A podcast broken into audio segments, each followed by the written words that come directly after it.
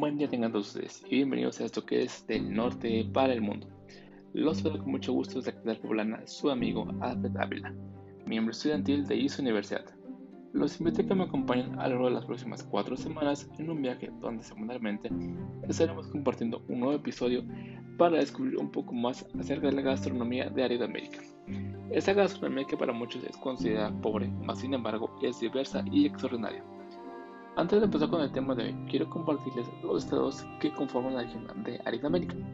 Y estos son las Baja California, Sonora, Chihuahua, Coahuila, Nuevo León, Tamaulipas, Durango, Zacatecas, Aguascalientes, San Luis Potosí y una parte de Sinaloa.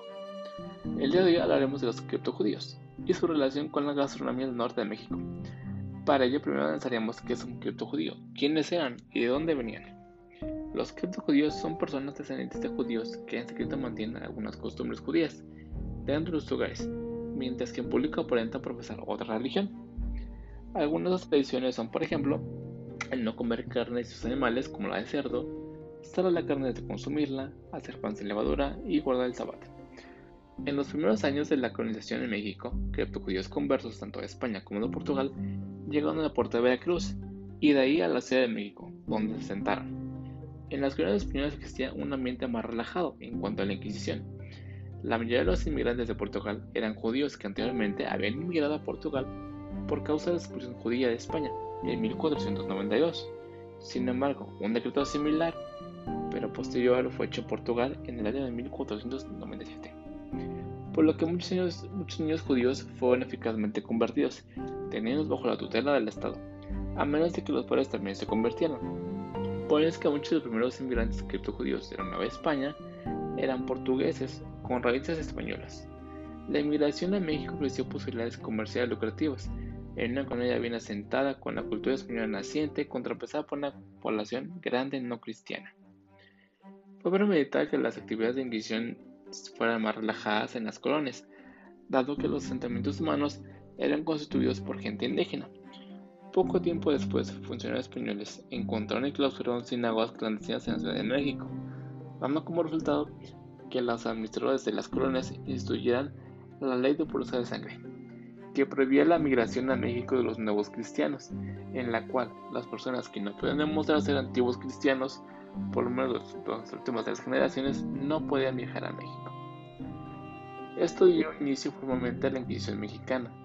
La Inquisición en México también fue desplegada de una manera tradicional para asegurar la ortodoxia de la población indígena nativa ya convertida. Los primeros quemados en las hogueras por la Inquisición mexicana fue en gran parte indígenas convertidos por recaer en sus prácticas de herejía, y criptojudíos condenados por practicar su fe y por prácticas relacionadas a las costumbres judías. Por lo tanto, la migración de criptojudíos convertidos a México no continuó después de la ley de pureza de sangre. Ahora bien, la historia de la, colonización en México puede ser vista como una expansión hacia el norte, sobre un territorio habitado por tribus hostiles, grupos aislados por los indígenas. Esta expansión se debió a la explotación de riquezas encontradas en las minas y al establecimiento de ranchos de ganado. Una región muy problemática era la del noreste de México.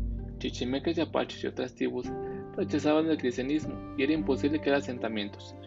Luis de Carvajal y de la Cueva, un contador y tesoro de la corona y nuevo cristiano, en 1500 73, durante las campañas de sofocación de los nativos en la región de Jalpa, participó en una expedición comandada por el capitán Francisco de Puga hacia el norte de México, internándose hasta la población de Mazapil, en lo que ahora es en el Potosí. Este viaje fue de extrema importancia, ya que el mismo Carvajal logró amistad con un grupo de aventureros, principalmente de nacionalidad portuguesa, quienes ya habitaban la zona. Estas personas, al igual que él, eran judíos conversos en su mayoría.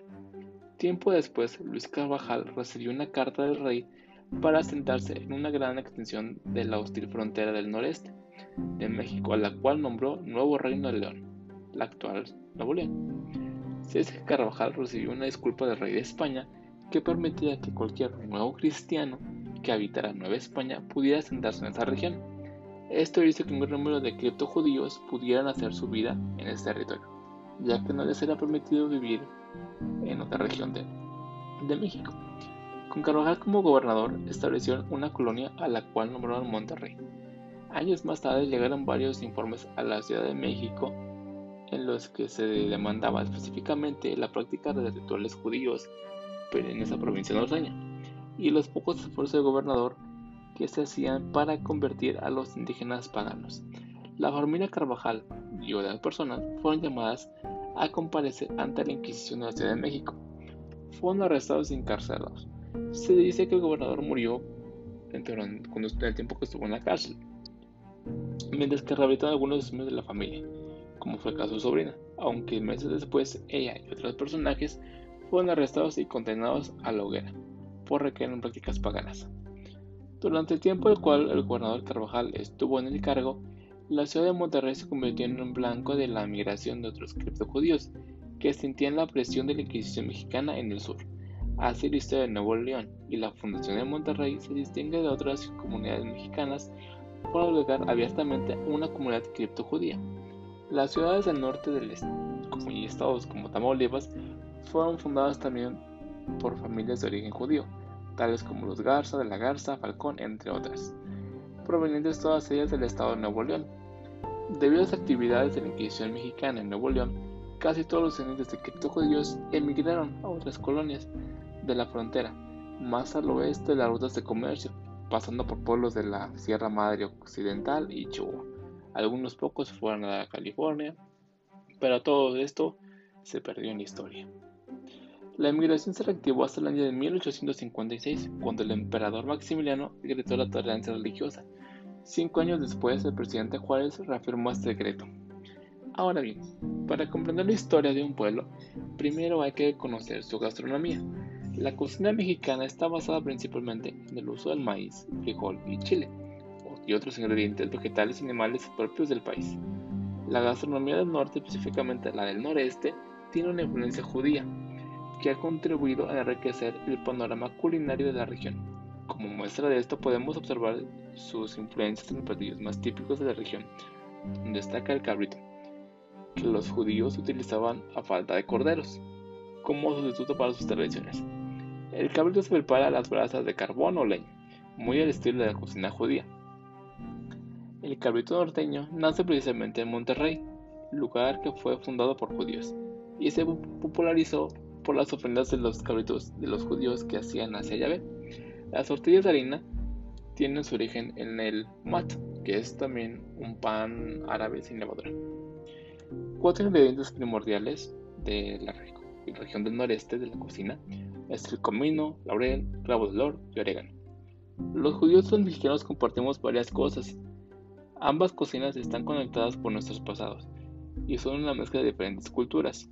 Otra cosa que compartimos son los mercados, todos provenientes de los temis.